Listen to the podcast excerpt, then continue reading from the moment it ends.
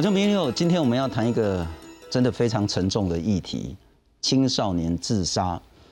为什么今天会谈这个题目呢？其实是前一阵子公司的一个节目叫《青春发言人》，他们就长期在采访、直播一个叫青少年，不管是智商或甚至轻生自杀的问题。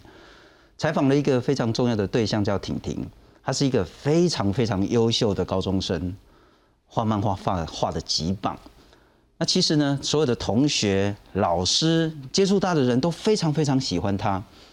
但是他有多重的精神上的一些疾病，有忧郁症，也有视觉失调。那本来呢，青春发言人在采访他的过程中呢，认为说他是应该是一个很重要的一个代表，就是青少年呢，他虽然有这样精神的这些障碍，虽然他曾经也轻生过，但是是一部可以说很励志的，他如何跟他这个生命的幽谷对抗的一个过程。就快要结束采访，快要制好、制作好这样的一个专题的时候呢，婷婷最后选择了轻生。那青春发言人就陷入一个非常大的困扰，那也到处去咨询说该不该播。我们很担心是有模仿效应出现，我们很担心释放了一些我们认为是正确，可是可能是一些当事人得到了一些资讯，反而是有一些不好的回应。那可是呢，青春发言人在询问了相关周边的人，特别是婷婷的一些陪伴者，他们讲说，或许播让更多的人呢，也许有更多好的资讯、好的观点，又或者根本没什么好的资讯、好的观点，但至少有那么个媒体、有那么个老师、有那么个家长、有那么个同学呢，他陪在他旁边说：“哎，我跟你在一起，我会陪着你这样子。”他也许就很有意义。所以他决定播了，播了之后呢，那包括我们的脸书，包括我们的 YouTube 都有一些审查的这个运算的标准，因为你谈到自杀，所以他被他下架了，被黄标了。那让青春发言人再上标，再上一次。那我想说的是，说我们现在的不管是 NCC 或者是媒体的政策，或者是政府的政策，希望说大家尽量不要谈。如果你真的非谈不可呢，你至少要下一个标，说珍爱你的生命啊，要打一个一九二五专线。可是这真的有帮助吗？不谈，真的是一件好事吗？不谈问题真的会解决吗？不管是你从数据统计，不管你从第一线的老师、医师、辅导人员，都可以谈到说，现在青少年智商甚至自杀的问题越来越严重。因此，今天有话好说呢，邀请到相关的专家学者跟当事人呢，我们试着从不同的角度来谈谈，有没有可以早一点发现说。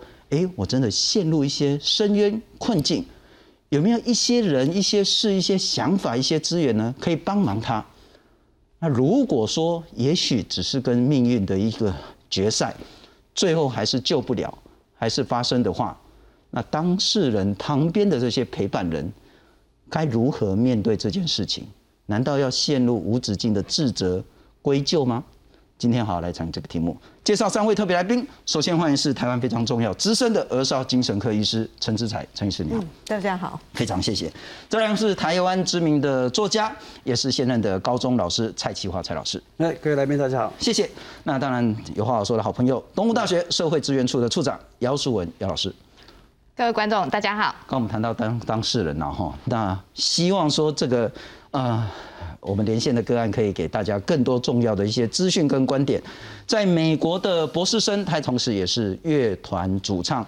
我们谢谢孙庆珍，庆珍跟我们连线。嘿，大家好。谢谢庆珍了哈。不过我们可能先从刚刚我谈的那个个案，婷婷这个个案来开始谈起，一个很优秀、很优秀的青少年。但是呢，无数次的轻生的情况，然后呢，他其实大家都以为他其实状况还不错，甚至呢，青春发言人的这些欺骗跟他说：“哎，我在联络过程，他还可以说啊，我那个授权书你有没有收到啦？啊，我那情形这样，他说应该状况还很不错，但最后他还是走上的那一条路。可是谈谈一个很重要很重要的观点是。”大家也许不要再用说，你应该要自己多加油啊，你要多坚强啊，你要为你的爸爸妈妈着想啊，你还有大好的明天、大好的未来在等着你呀，你何必这样为难自己呢？可是对婷婷来讲，那就是掉到一个深渊，她也很想出来。她说她很想很想活下去，可是没办法，就一直掉下去，一直掉下去。我们来看看。十七岁罹患忧郁症的婷婷，之后又确诊躁郁症和视觉失调，曾经反复自伤自杀。婷婷说，自杀的念头总是盘踞她的大脑。挥之不去，她必须用尽全力去抵抗。就是会感受到一些不存在的东西，并不是吓到那一种，觉得有人在叫你要伤害自己，叫你割手，叫你上吊之类的。婷婷告诉我，他自杀不是真的想死。如果有机会看到好起来的自己，他真的好想活下去。我真的不是想死，我只是想要结束那种很痛苦的感觉。我还想画图。自从生了精神疾病之后，就一直觉得想要替这个族群做一点什么。那我要活下去，我才有办法做这件事情。为了救自己，婷婷还拟了 SOP 放在云端，万一自杀意念强烈到让脑袋宕机，他就开档案照做。对，然后里面我就会把自己的状况分分级啦，看自己今天状况是比较属于哪一级，然后就对应那个级别，然后去做处置。太严重到我受不了，我就会直接跟医生说我排住院这样子。就在我以为这会是一部对抗自杀、充满勇气、力量的励志片时，婷婷无预警地秀出手背上数十道血痕，我很震惊。脑中不由自主的快转，拍摄过程中让她不舒服了吗？婷婷说，整个暑假她都很想自伤，但是怕家人发现，等到学校宿舍开放才做。她说，这是她舒压的方式。二零二一年十一月，我收到婷婷自杀的噩耗。两天前，婷婷才说，好期待看到影片哦，又问我。漫画授权书收到了吗？她的声音听起来很嗨，我还觉得安心。后来我才知道，这个时候婷婷已经把遗书写好了。我想起婷婷曾说，生病之后，她很害怕造成别人的困扰，于是只好主动选择离开，但是内心常有一种被驱逐感。她说自己得了一种被污名化的病，很怕听到别人说失觉失调好可怕，这会让她想活下去的勇气瞬间崩溃。她担心，就算家人、学校能包容他，万一他的病好不起来，他能在社会上立足吗？这个社会能接受他吗？婷婷就这么把自己驱逐出境了。亲友的震惊不舍，绝非外人所能想象。他们不解，明明已经越来越好了，怎么突然就走了？而这也是我的疑惑。我要先请教陈医师了哈。其实我跟这个纪编也聊了一下，说那个那个伤害其实是很多很多人都有的。采访他的纪编，节目的制作人。那更别谈陪伴他的一个非常好的朋友。其实，昨天我们才在聊说，如果他的那个陪伴者可以来上节目，到底是好是坏？我们后来觉得不要冒这个险。我还是想问的是说，大家不太能理解，明明还不错的状况，飘一下他就走了这一条路，该怎么理解这件事情？第一个是，其实大脑是一个我们很晚才认识的器官。对，当我们心情好、心情不好，或者我今天碰到你，我很开心，这其实我来不及想，我身心就会有一些反应。我看到你，我就想转身，那那是一个反应。那我觉得像婷婷这样子的一个呃青少年，他们的情绪调节不是很理想。哦，那另外一个是，其实这些孩子也是自尊蛮强的。所以其实也都报喜不报忧。OK，他会把他最好的一面给你看。所以这两件事情，对，就是可能他的压力他会觉得蛮无解，可是是真的无解，其实是可以一起想办法。所以其实你可以看到说，整个过程里面，一个是碰到一些状况，他可能情绪就马上掉到谷底。哦，那我们可能是，嗯，碰到的时候不是很开心，可是我们可能会协调一下，想一想，啊，好了，我还是要回来，这是一个调节的内在生理变化。是对。那因为他有一些呃精神的一个病理，他这部分就会更起伏更大，所以就会被淹没。嗯，这个时候旁边的人可以做什么，或是最好不要做什么？其实我觉得第一个是他要觉察他有这样子的情绪，OK，哦，他要面对。这里面导师我们连线的另外一个庆真，他们他们的同伴在陪伴他的时候，可以看到，就说一个是我们通常很希望去解决问题，那另外一个是呃我没有去解决问题，但是我去舒缓我的情绪，这是两件事。嗯哼，那我自己是觉得。自杀自伤，因为太沉重了。他其实很多时候，呃，至少我看了清真他们青少年陪伴，我是还蛮喜欢，是因为他真的太沉重了，所以所有的人大概都在防他自杀。可是防他自杀的日子里，长不出青少年新的希望跟新的关注点。这有些时候也是一个过程比较复杂的点，因为它太暗了。所以我们可以看到很多，就是一直跟在他后面，哦，防他。可是他长不出新的概念，所以其实就目前来讲，我们很希望在这陪伴的过程里面，有没有一些新的体验、新的方式、新的策略？这时候呢，我们才有办法趁着这个过程长出来，是他才会不会用这个状况来解决他的痛苦，解决他所谓的无解的压力。哦，这些部分都是一个。是，我们也透过视讯连线请教庆真了哈。那待会我们也会播出，呃，清真发言人也拍了你很长一阵子，就是你的故事。嗯，呃，我当然很希望说你是过来人了哈，当然希望你是过来人。或许用过来人的角度，你那时候怎么会陷入那个低潮？你的理解，那怎么样度过？你旁边的人讲了什么，做了什么，让你觉得说很不错？又或讲的做了什么，让你觉得说啊，你起来冲上，可不可以跟我们聊聊？对啊，如果呃讨论到为什么会生病的原因，那我觉得其实有蛮多不一样的面向。那当然就是主要分家族，可能家族遗传啊，因为就我观察，我们家族可能呃多少有人会有一些呃焦虑啊，或是忧郁的情况。然后当然后来后来另外一方面就是后天的影响，比如说那个时候。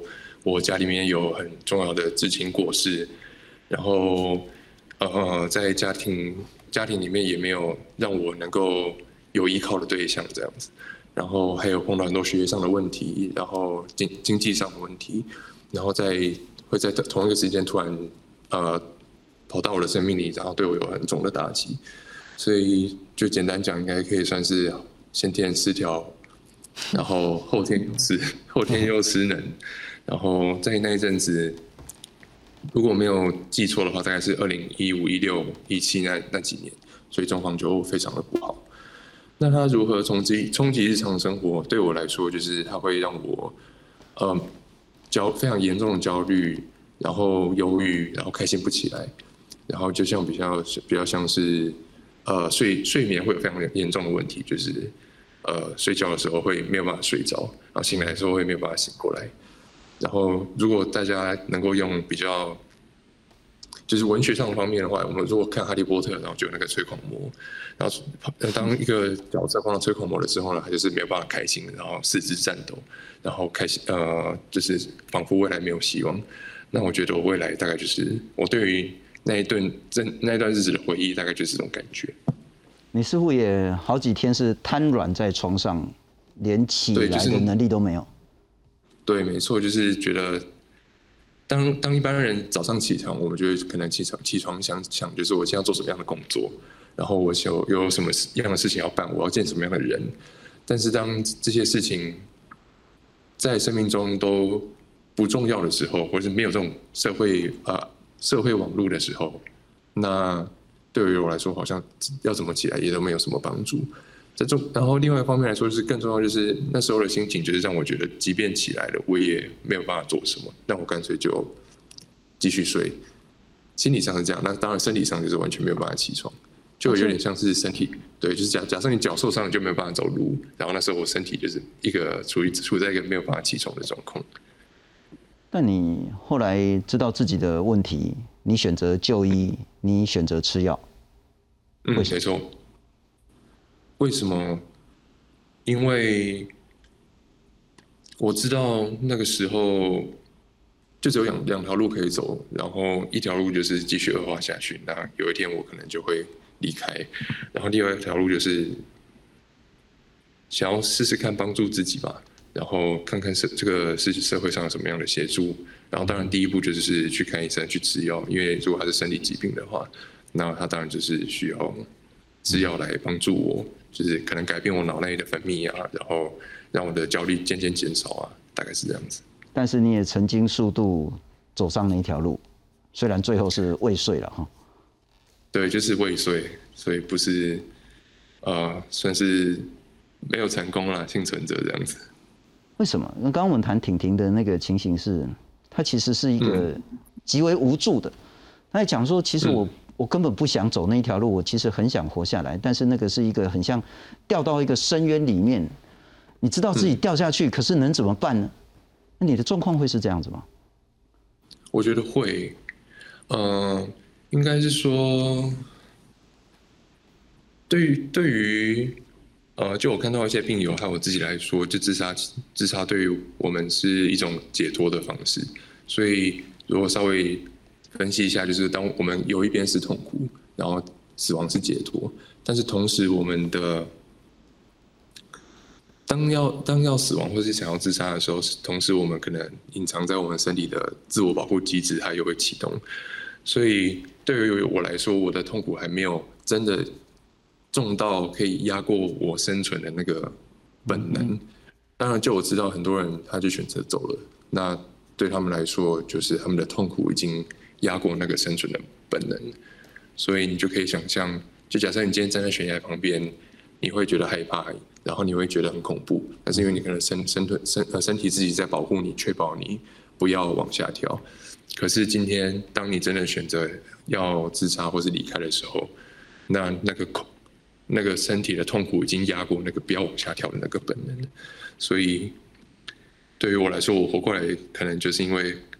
还没有痛苦到那个程度，那我知道很多人是已经的确是痛苦到那个程程度，所以就选择离开了。是，不过等一下清真要请教你更多问题了哈，但请教一下蔡老师，呃，清真刚刚讲到一个，就是我觉得他是描述非常精准，嗯哼，一个是结束痛苦的那个那个渴求，一个是生命要继续维持的那个本能，那其实有个天平嘛哈，那我们很希望说那个这边呢可以多一点高一点。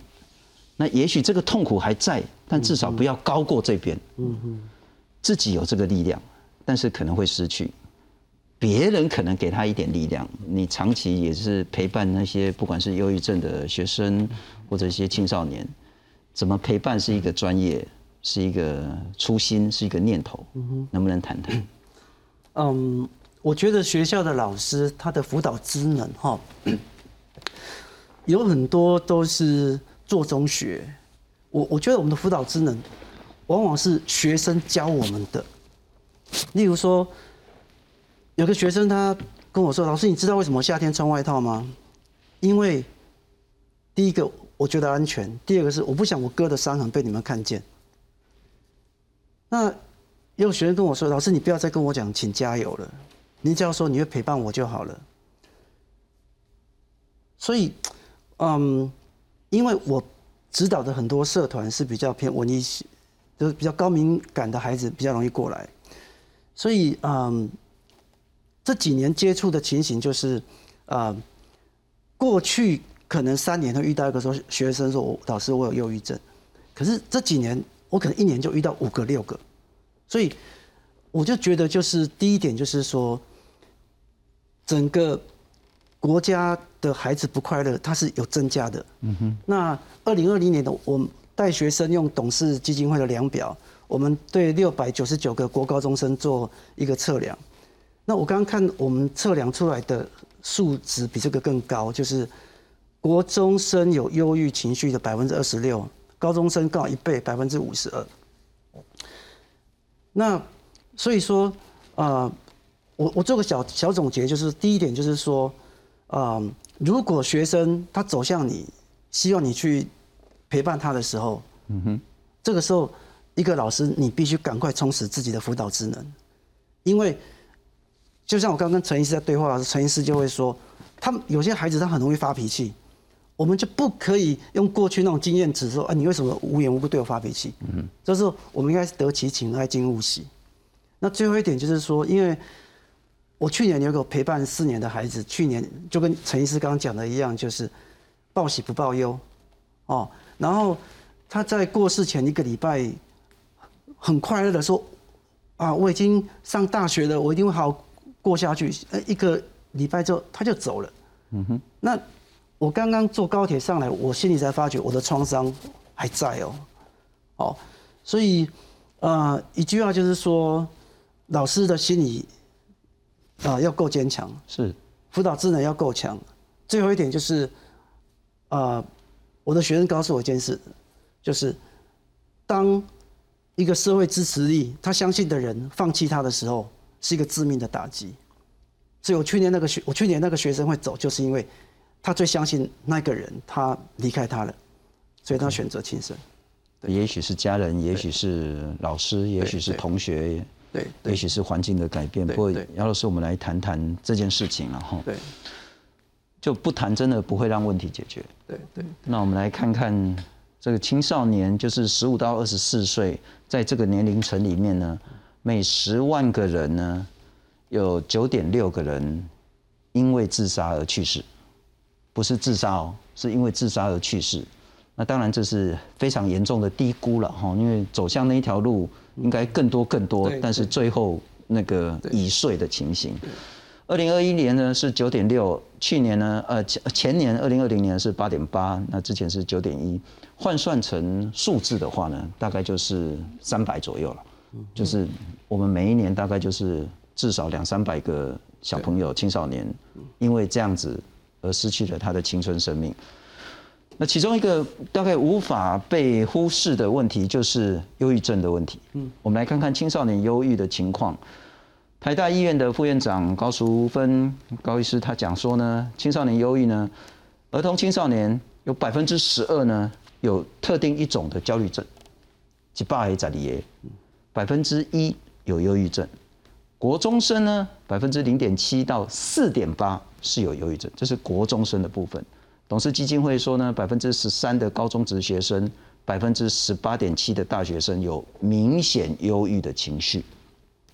但这这么多人里面呢，只有十趴会去找辅导老师，就找姚老师了哈。七十五趴，超过四分之三的人，家长根本不知道。我应该说，他不会跟家长讲。那敏锐一点的家长也许知道了哈，但学生是不跟家长讲的。张家明张医师他说呢。失学、失业的这个双失青年呢，是高风险的族群，他们认为自己以后是没有未来的，那没有方向，所以有更严重的情绪风暴。请教姚老师，青少年真的很不快乐，真的忧郁，真的问题很严重吗？嗯，其实我跟老师一样，我们都曾经经历过，其实曾经在帮助的孩子，然后最后还是选择走掉了。那那个震撼跟所谓的一个压力，其实有时候这件事情再度想起来的时候，你会有一种无助感。是，所以，嗯，我我们应该这样讲，就是说整体来讲的话，这已经不是台湾的社会，是全球化的一个问题。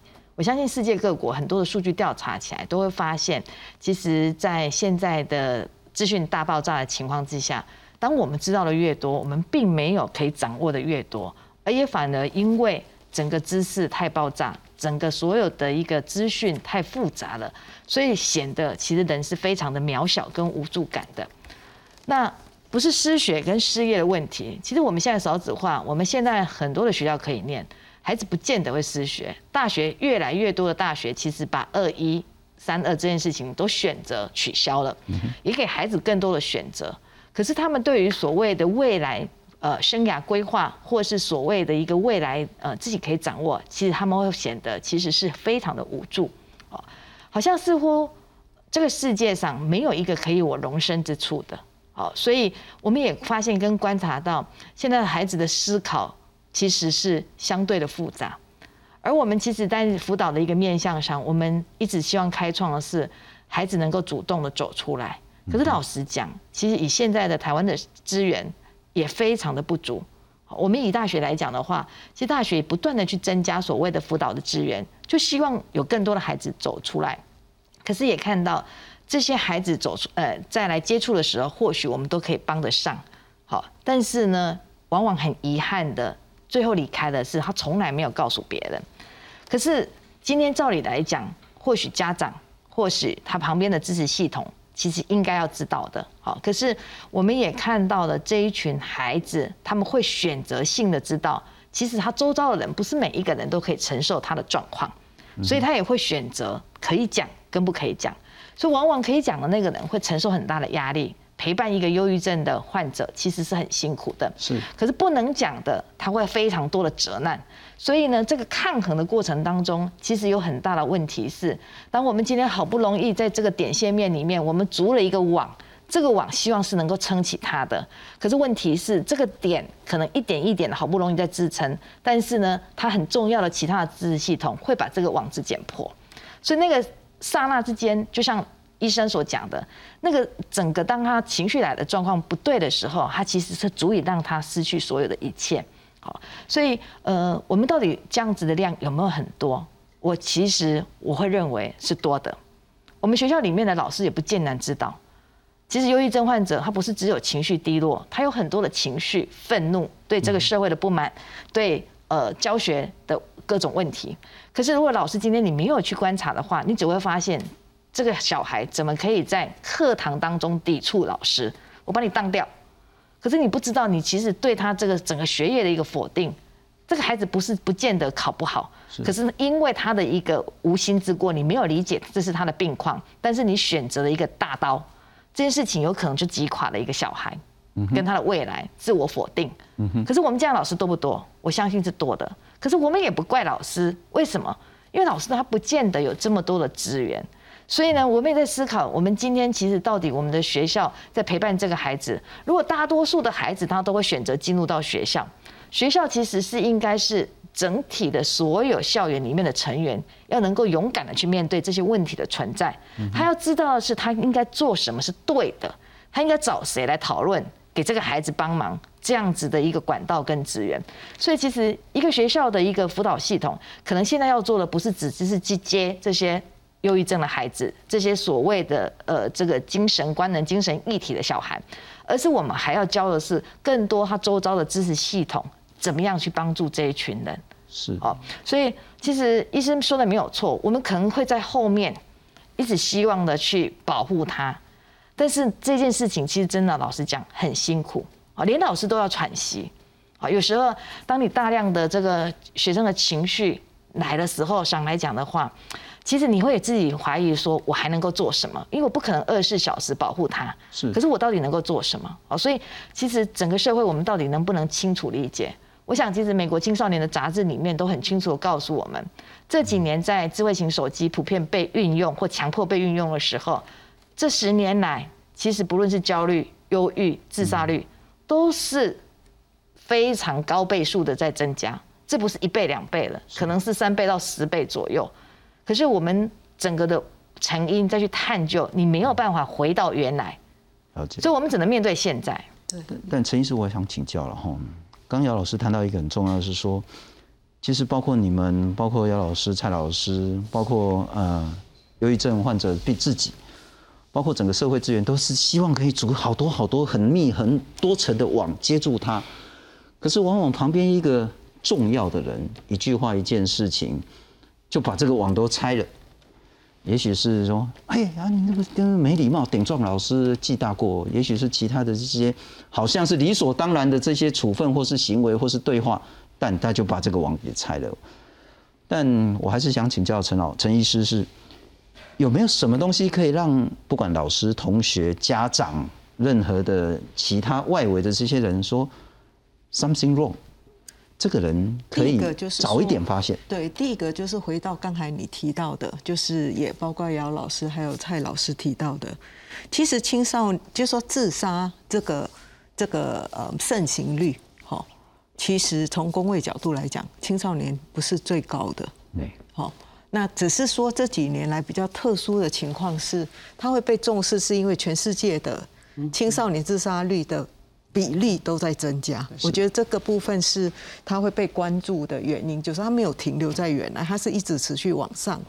那这里面有很多的点，可能除了所谓接触，人们开始去问看看，就是说这些青少年的生活发生什么变化。其中有一个其实还蛮有趣的一些一些工位的研究里面，就可以看到说，在我们可能我们这样讲完以后，我可能是一个呃，就是呃，我们会起来去做早餐、去做午餐、去做晚餐，这种时候你的情绪会稍微从原来的困难抽离去做另外一件事。但是现在青少年在网上这种抽离的部分变少了，哦，所以有人提到这样子的小运动也会，哦，当然就是因为它一直在增加嘛，总是你会去看工位的各种风险因素。那另外一个我觉得比较特别的是睡觉这件事，对哦，刚才就是呃就是呃就是呃蔡老师很具体的描述了他的个案在睡觉的呃就是有一些睡觉的困难。其实大家可能也太忽略了山西产品。你在想我们到底是怎么样会比较睡好，对不对？我们在睡觉前的时候，以前就是我们只要拿那种布头书看一看，就会很快睡着。对，所以它里面有两个原因，第一个是啊，看金庸你就是熬夜哦，看教科对书你讲的太棒了。所以其实有没有想过，这些青少年朋友或者全世界的，嗯，就是其实不是精神科爱看安眠药，是全世界失眠的人变多了。好，就是因为第一个是光这件事情，其实影响了睡眠。是的，对不对？你去欧洲，你有些时差或什么，就是光。所以我睡觉前我看这样子无光的纸，跟我看山西，我觉得是不一样的。这是人们就是可能大家开始在想，山西产品除了影响眼睛蓝光什么有的没的，它有没有对大脑有影响？哦，这是全世界开始在讨论的。是的哦，那另外一个是睡觉前大家都在看什么呢？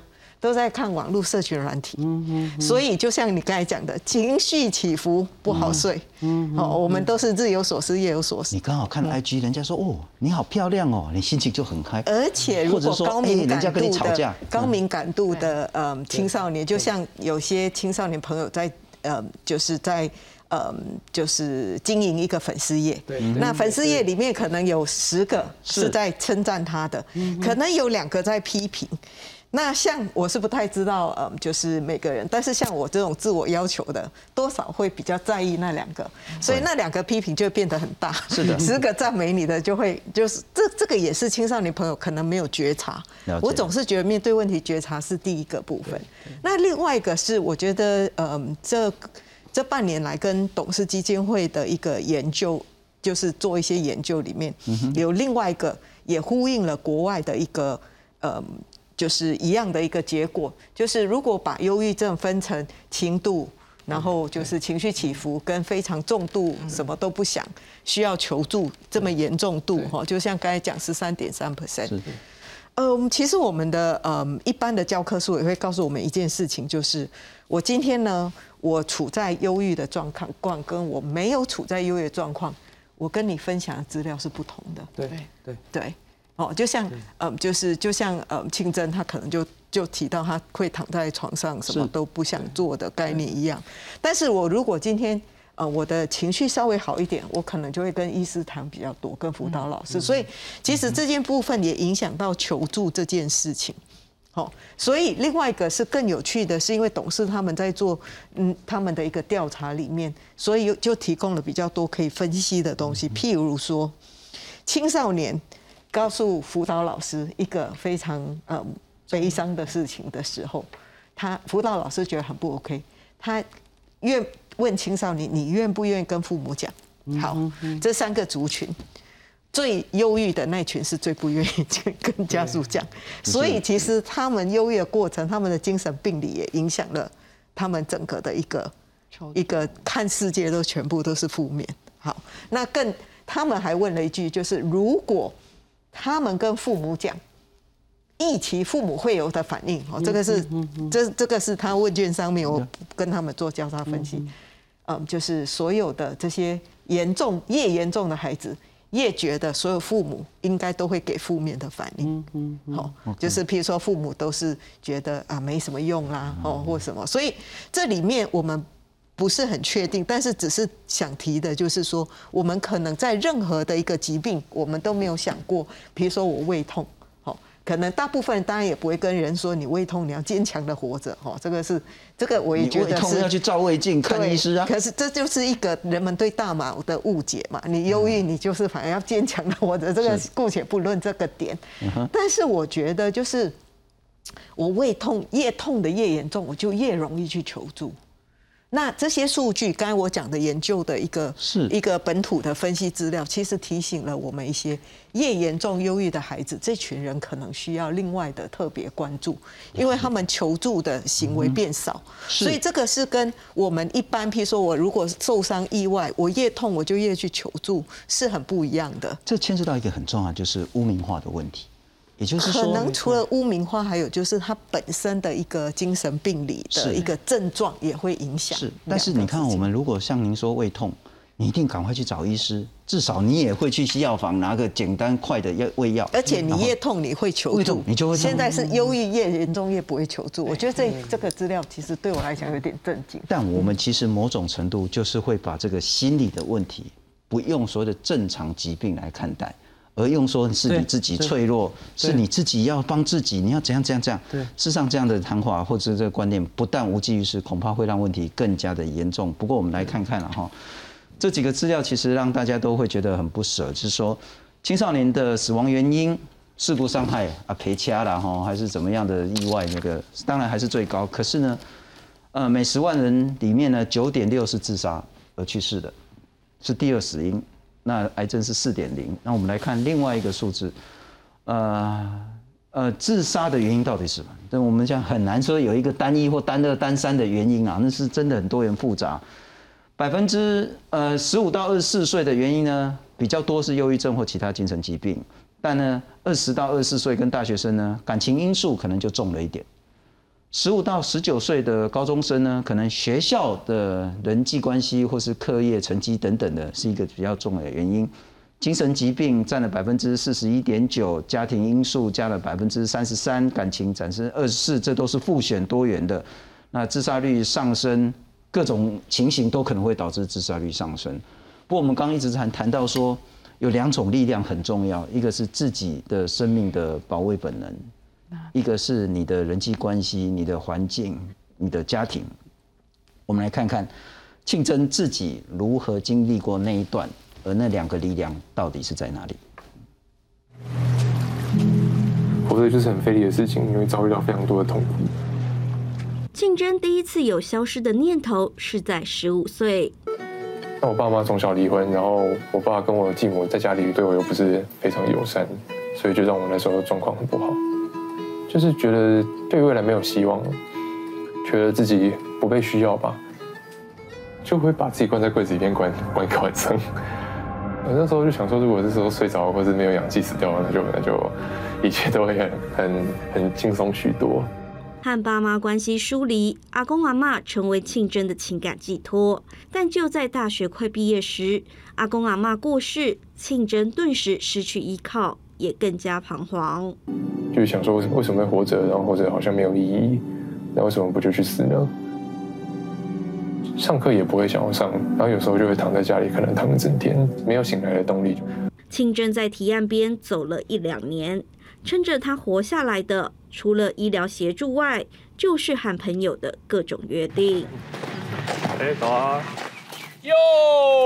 有时出门前，庆珍还会想毁掉自己，但一到球场，他就抛开一切，专心打球。球场就是很阳刚一个地方啊，就来这边就心情一定都会是好的，并不会特别再把其他的情绪或是就是生活上的困扰带带出来。走过情绪风暴，清真在网络上分享自救经验，希望帮助同样受忧郁所苦的朋友走出阴霾。记者综合报道。还是透过视讯连线请教清真啊哈，怎么走过来的？啊，怎么走过来啊？其实我也不确定自己有没有走过来。然后我想主要是学习能够和自己共处吧。然后呃，就我因为我我必须还是要说，我没有办法代表其他的呃病友，然后来去讲他们的状况，因为每个人他们所碰到的困困境跟他们所碰到的症状或者难题都不一样。那对于我自己来说的话，我走过来主要是靠我身边人际关系的支持，像比如说，像刚影片有看到我，就是我有在玩乐团，然后我有在呃球队还是有在打球。那我觉得对于那时候的我来说，能够在非常痛苦的时候，知道好像还有一些人能够期待我去做一些什么事情，比如说有我的团员期待我去练团，然后可能我有非常小众的听众期待我去。呃，演出能够给他们音乐上的支持，然后也有也有可能是因为我的队友希望我能今天能够出现，跟跟他们今天打一场很好的很好的比赛，或是练一场很好的球。那对我来说，这种非常细呃旁枝，可能一般人视为习以为常，然后听起来像是旁枝末节的东西，反而它变成我生命中很大支持的力量。所以就我觉得呃，在社会社群上面跟朋友上面也有很多呃力量可以帮助。呃，很重要就是说人际关系，或者是那些所谓的你跟他们的小小的约定了哈。诶，早上要去打球，不能再躺着再赖下去了哈。或者说明明就要练团了，你自己不能再持持续的这样低迷下去。可是我在请教竞争是说，嗯，生命总是这样，会往下，会平平的会往上，在往下，特别是到最低的时候。你期待的、你需要的东西，不管是你周遭的朋友、家人，或者是什么样的东西，你你需要的是什么？在你最低潮的时候，对于对于我来说，就还是要说，这只能代表我自己。那可能每个人他们有不一样的需求。那对我来说，比较像是，呃，生命中更多的意义吧。其实对我来说，像对我来说，人基本上就是说故事的动物。然后我们会期待一个结局，就比如说我们看电影的时候，我们都会希望看到不管是好的结局、坏结局，但是我们想要知道接下来怎么发展。那对我来说也是这样子。然后我是希望我在未来能够有更多的发展性，比如说我希望能够去看更多的世界，然后呃能读更多的书，然后能去更多的地方。那对我来说，这个就是一个很强大的动力。那我想说，我在想，也许，呃，就是不管不管是不管是呃焦虑或是忧郁人们，也许我们就是一个建议，就是也许我们可以想想看，就是我们最渴望的东西，在痛苦之外的那些渴望的东西是什么？那如果有那个欲望的话，可以去追求的话，那也许就是一道，就可能就是一道有光的窗户。OK，我们不是那个谈政治了哈。不过我看到你后面的那个海报，也许那也是让你好好再继续努力的这个目标了哈。不不谈政治，但我还是想问说，好，那换个角度，在你往下的时候，不一定是最低潮了哈。在你往下的时候，哪些事情是你认为很白目的？那个死诚信聪呢，讲这什么白目的话，绝对不要讲、不要做的事情。我绝对不要讲，就是加油，你一定会好起来。然后还有台湾还没独立啊，OK，台湾还没独立，这个的确是蛮那个难过的事情。不过，对吧？就我常常会听到，我觉得可能是对大众一一般人对忧郁症可能不太了解，那他们觉得这只是一时的心情不好，那他们就会说啊，没关系啊，就是人生是这样啊，或者是加油啊，然后你会好起来，然后。呃，别人做得到，你为什么可以做？为什么就做不到呢？就等等这些的话，那我对于我们来说，这反而是另外一种的，就是价价值上的判断，就是好像我这么做是我是我的错一样。那在那对于那对于原本体质已经就很不好的人，你这样再让他认为他自己有问题的话，那对他来说又是另有另外一重的另外另外多层的打击。所以我觉得这是所谓这种干化系列对于。呃真的很痛苦的人来说，会听了会呃没有没有很大的帮助。也许是无心的话，但是你最不需要，或者是对你那个反而最负面的，就是那种有牵涉到价值判断。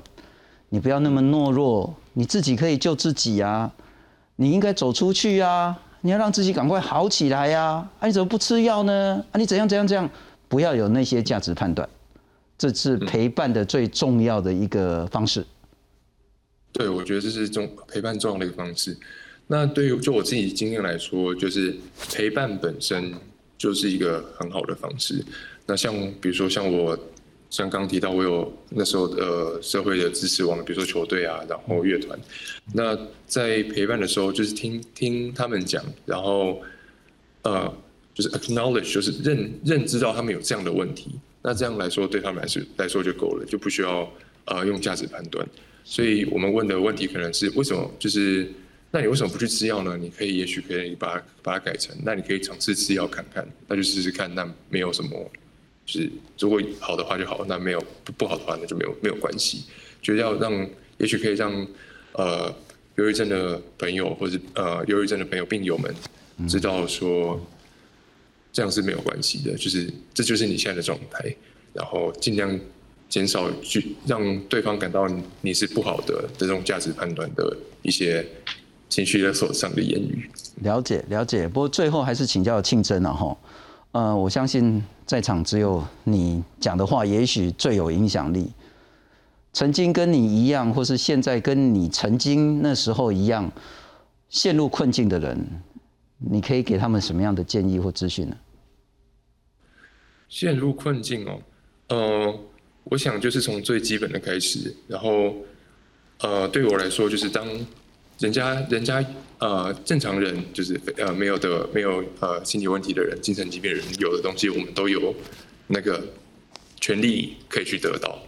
那对我来说，就是睡眠就是一个很重要的事情。然后，呃，我们需要工作，就是我们我们需要有一个让自己起床的原因。然后不在乎那个工作什么，就是。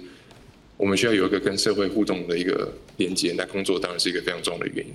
然后在工作上，你可能会金钱压力会减轻，然后再就是你需要有一些想要做的事情，然后有一些兴趣。那对我来说，就这些是一些看似渺小，但是非常有用的好转的动力。那另外还有，我觉得很重要，就是要对于我来说是要看医生，然后定时的吃药，因为。就我的理解，忧郁症有非常大的生理的呃生理上的成因，然后这些成因它会导致我的心情不好啊，它可能是内分泌的失调或者脑脑内的脑内的，就是某些分泌不平衡所导致，就血清素啊或者多巴胺。那去吃药的话，它可以最直接的改善我生理上的状况。然后对于对于大概我的想法大概就是这样。非常谢谢清哲，谢谢你跟我们做视讯连线。接下来就要请教蔡老师了哈，您是第一线的老师，您有那样子丰富的陪伴小朋友的经验。困境是什么？不管是学校端、社会乃至于政府，困境是什么？解决是什么？嗯，有几个学生哈，他们会跟我说：“老师，我这几天都睡觉哭到醒哈。”那竟然一年之内有三个这样的学生跟我讲，那我就会去。去查这到底发生什么什么原因哈，到就会那那那可能是忧郁症，我会跟他说，请你去找啊辅导室。那有两个同学就会回答我一模一样的问题，只要我不找辅导室，只要我不去看医生，他们不说我有忧郁症，我就没有忧郁症。哦，所以啊，我其实刚刚竞争跟医师，嗯，都提到一个，就是说。吃药对他们是。有好转的，所以这两个学生到最后就是辅导室，然后一个是自己去看医看医生，另外一个是他说老师，我第一次去看医生，你一定要陪我走过去，帮我不要，嗯哼，我才知道这件事是，他非常的看重我，所以他去呃有看医生前四次都是我陪他走过去，那那这个同学他现在已经上一所非常非常好的大学了。呃，所以我才发觉到一件事，就是说，嗯，实际上我面对这些学生，他们是轻度、中度、重度，真的全部都有。那 我我我想做一个小小的提议，就是说，呃，中学生的忧郁跟拒学常常会连接在一起。那如果学校老师、家长发觉孩子拒学的时候，请不要单面向的，就是说你一定要去学校，不然等你考不上大学。啊，事实上，呃，这几年我陪伴一些拒绝的学生，就是，嗯，我我也很高兴学校的辅导老师愿意让他们来我来来来我的图书馆，然后他们就读自己的书，然后我会跟他们，呃，设定一个目标。我就我我刚听庆珍在讲的时候，我一直点头，我一直点头。哎，对对对对，就是这样子，就是这样子。然后，例如说，我有我我有本书，我就说，哎，我这本书你替我做插画。那个学员就那个那个学员今年上大学，他也说，老师，你知道吗？你你你给我那个目标的时候，我我每天起床都非常有活力。OK，对，然后喜喜欢写写文章的同学，我也是一篇一篇篇请请他写。所以呃，我做个小结论，就是说，呃，如果一个学生相信你的时候，有没有可能找他做一件事情，而这个事情你相信他可以慢慢进步，做出成就的？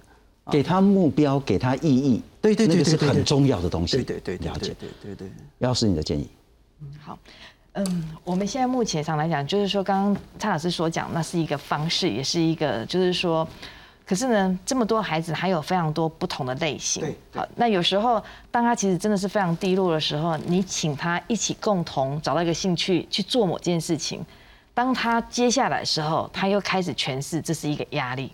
好，所以呢，那个过程当中，其实你必须随时的去观察、去了解。是甚至他们呃也会都跟你讲，呃，我我们其实一般人就会告诉最容易说出来一句话，你不要这样想。他就说，第一个，或是你应该要呃你要你要多想一点。想想什么什么，啊我就是太会想了，我的脑袋就不听，然后我脑袋就是不断的不断的一直在想很多的事情，所以我没有办法不啊，你想。跟他讲，你不要想太多啊，这样也不行。不想太多也不行。然后呢，呃，你要多想一点，什么也不行也不行。好，所以我我会觉得说，其实因为这些的孩子，他有非常多的多样化。刚刚其实病理因素，或是他的这个生活的支持程度，什么都不一定是能够一个控制哈。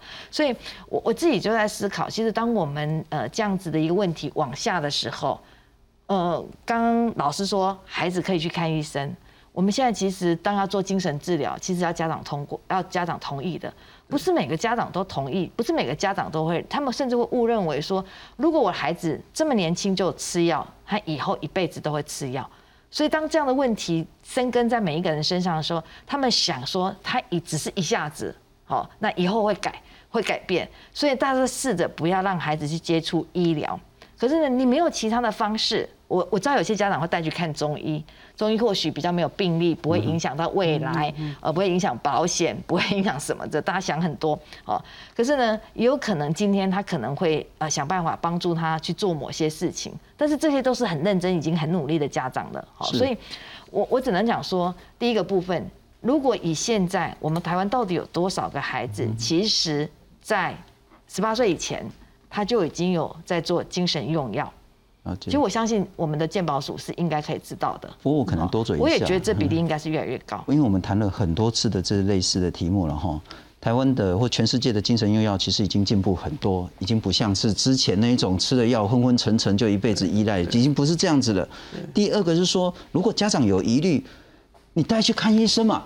你跟医生说我很担心吃药，那医生跟你讨论，呃，其实也真的不用吃药啊，你小孩子就吃没怎样忧。郁症期一开始，他在改变他的整个脑内的一个数值的时候，是是他其实那个用药过程不是每一个人用药马上好，他其实要一段时间。你至少让医疗资源进到你的家人里面来。对对，是所以呢，他会先看到的是我在对，因为我服药过程当中的不舒服，或者想睡觉，或者是可能呃会晕，好等等这些问题。但是呢，这是一个过渡期，所以呢，要有更多的用药，要有呃，我们讲的就是说，医药的这个教育其实也是需要的，都要有一些专业。那就是我们今天一直要强调，逃避不会让问题解其。实可以换另外一种说法来是说，就是说，对我来讲，怎么样不让忧郁这样子的症状恶性循环，而影响到，因为这些孩子对自己的未来有很多很多的期待。怎么样？譬如说，如果他们有很多挫折，怎么样把挫折分成很多的梯阶阶梯，他可以一步一步走。所以我觉得，也许有一些部分的概念是这样子，因为大部分的家长确实觉得，我只要吃药是不是一辈子用药？可是他其实没有想过的是，那这个过程里面这些药物，就是因为我们要换什么？我们要换的是孩子回到。生活，因为他要有生活的成就感。就是说，我们要陪着孩子，不管是我们找机会，哈，像像蔡老师是找机会给他，嗯，就是目标，或者一起去寻找目标。我觉得他过程里面都是用尽，因为他绝对不会是一个方法，所以他其实是带着这群孩子，然后开始因为不让忧郁症继续恶化。所以他才不会一直在后后悔中。我等到比较好，我会发现我一事无成，然后又开始忧郁。所以其实怎么样带领着这群忧郁的孩子，走一条可以接回他青春轨道的生活，是我觉得这才是整个治疗的一个重点，而不只是停留在一定要哪一最后也希望大家多多讨论这样用正面的方式讨论，拜托不要检举这一集。